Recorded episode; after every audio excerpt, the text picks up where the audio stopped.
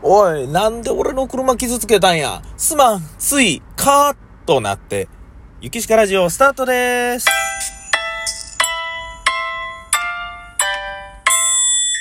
ゆきしかラジオ。さあ、ドライブノーマイカーということでございまして、本日は車の中からですね、お送りしております。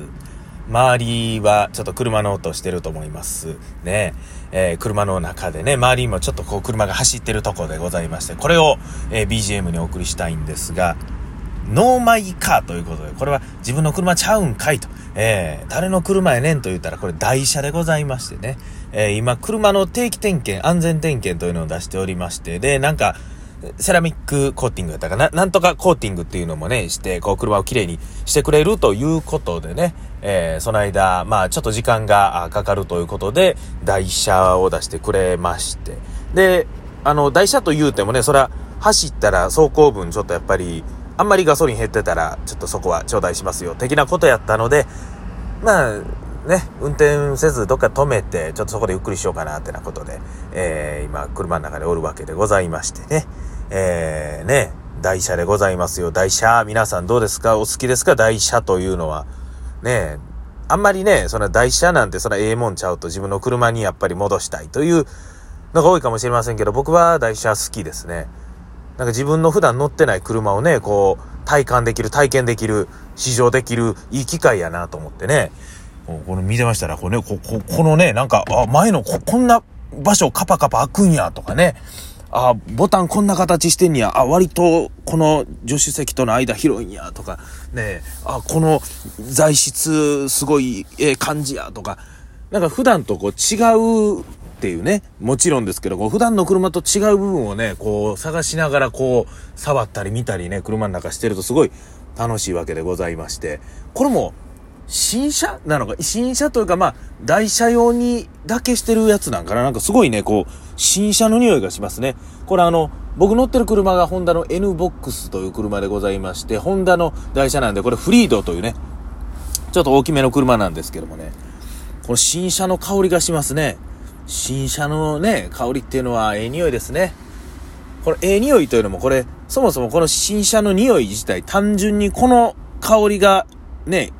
いい香り、純粋にいい香りやと。ね。ああ、ええ匂いやな。バラの香り、お花の香り、ええ香りとか、そういうご飯のええ匂いとかいうええ匂いでは、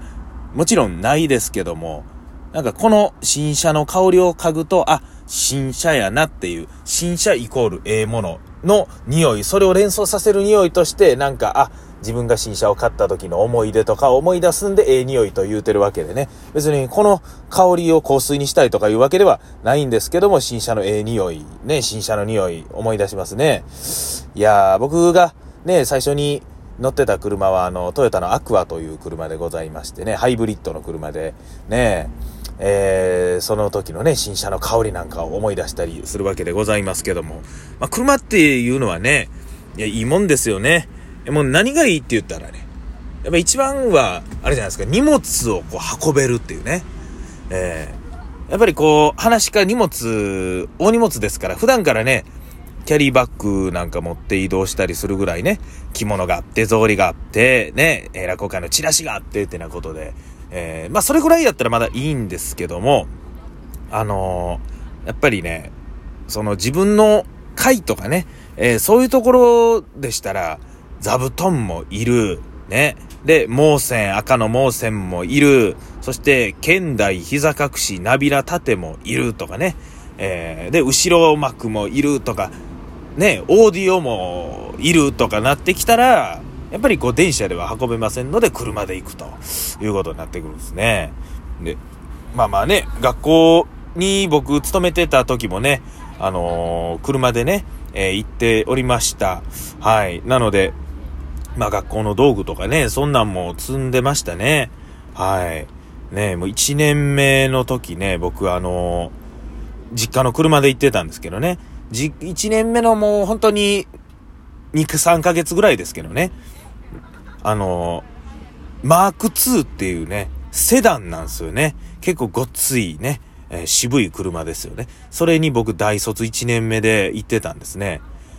で、まあ、その僕の見た目も相まってでしょうけど、セダンに乗ってやってくるね、僕のこのね、顔ですよ。ですから、大卒やのに、周りの先生からずっと敬語で喋られてたっていうね。えー、なんか、なんでこんな敬語で喋ってきはるんかなと思って、だんだん打ち解けていったね、飲み会なんかで話してたら、え古谷先生って、え、大卒そんな若かったの？いや、なんか第二次の人生で先生になろうみたいな人かと思って、もう30後半ぐらいか思ってました。ごめんなさい。いや、もう敬語いいですから。とか言うて、えー、そんなことはありましたね。えー、いやいや、そんなこと思い出したりとか。まあ、あとね、僕、その車はね、あの、その音楽かけれるのが好きやなと思って、この車で聴く音楽ってなんかいいですよね。この、箱というか、この大きさがちょうどいいのかね、こう四方から音楽が聞こえてくる感じと言いますかね。うんね、もう、子供の時、小学校、中学校とかの時はね、MD とか、あカセットテープにね、強しベストセレクションとか言って自分で CD から伝えで借りた CD からね、えー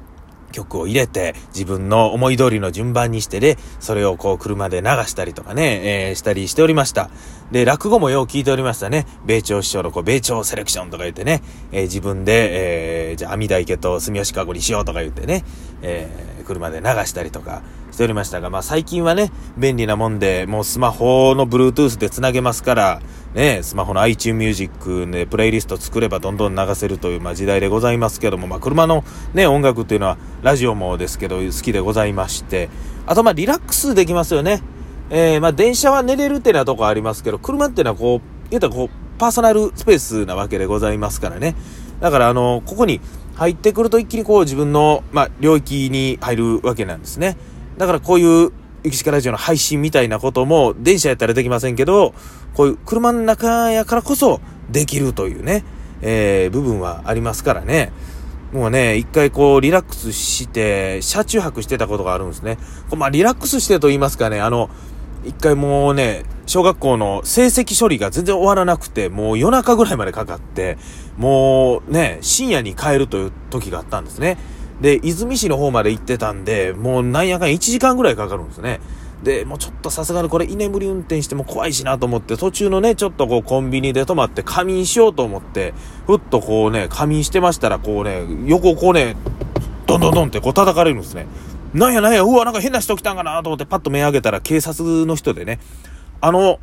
お兄さん、大丈夫ですか？あのね、外から丸見えなんで危ないですよって言って、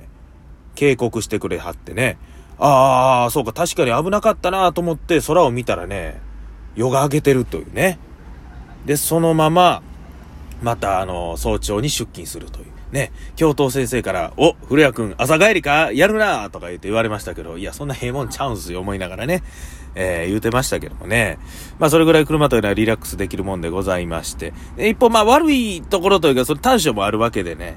それ何かと言いますと、これ駐車場ですよね。駐車場探さなあかんし、駐車代もかかるしってなことでね。それはまあ、僕の住んでるようなね、えー、そういうちょっとその大阪市内じゃなくて、ちょっと田舎の方とかやったらね、駐車場は無料でありますし、広いってなもんですけど、その駐車場のことであったりとかね。あとまあ、お酒飲んだら運転できん。これまあ、当たり前のことですけどもね。えー、お酒飲むときはね、まあ、運転代行であったりとかね。えー、まあ、電車で行ったりっていうことになるわけでございましてね。で、僕一回あの、代行運転で帰ったことありましたね。友達とね、久々に会うね、友達と、重曹で追って、その時車やって、お、久々やな言うて飲もうか言うて飲んで、ああ、どうしよう、車やった、どうしよう、代行で帰るわ、阪南市まで1万5千円かかったっていうことありましたけどね。まあ、それも今となればいい思い出でございますけどもね。で、あとはね、やっぱり、運転ね、その、やっぱりぶつけたりとかね、することどうしてもありますからね。もうこの前もね、ねあの、中古車なんですよ。僕買ったの中古車ですけど、認定中古車でまあまあ綺麗なんですよ。綺麗なやつやったんですけど、一回ね、小学校に、あの、勤めに行ってた時にね、こう学校行こうと思って、校門のとこずーっと入ったらね、あの、ゴミ収集車が出てきまして、これああかんなと思って僕バックしたんですね。あ、あ、もう、もうすぐ、あの、下がりますんで、下がりますんで、みたいな感じで、こう窓から手出して、すいません、すいません、言いながら下がってたら、ガリガリガリ。うーわ、と思ってね。もう後ろのポールに当たって、、そのポールの肩にガッとこう凹みまして、えー、朝から心も凹んだという、そんな話なんですけども、まあショックですよね、ああいうのってね。なんかその傷のところもある程度はちょっとこう見えにくくしますって言うてくれてはるんでどうなってるかとは思うんですけどもね。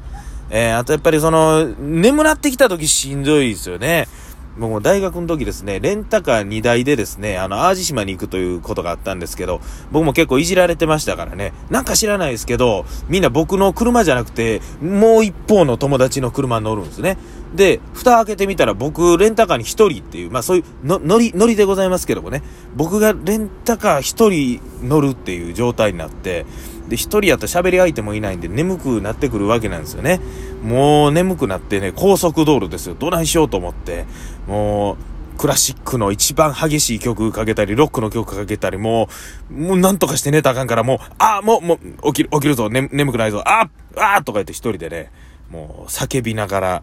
なんとかね、えー、淡路島に着いたという記憶もありますけどもね。で、やっぱりその、ね、僕もその運転上手な方じゃないんでね、修行中とかね、なんか苦労しましたね。えー、うちの師匠というのがね、カーナビを使わないんですね。カーナビがある位置に方位地震がついてると。だからね、奈良から京都向かうんやったら、おお前ちょっと北向いて行けとかね。そういう非常に野生の感能鋭いね、師匠やったんで、僕がカーナビで調べようもんなら怒られるということでね。で、だんだんだんだん僕が運転しなくなっていくということで、本当に師匠の勘が鋭すぎるわけなんでございますけどもね。えー、で、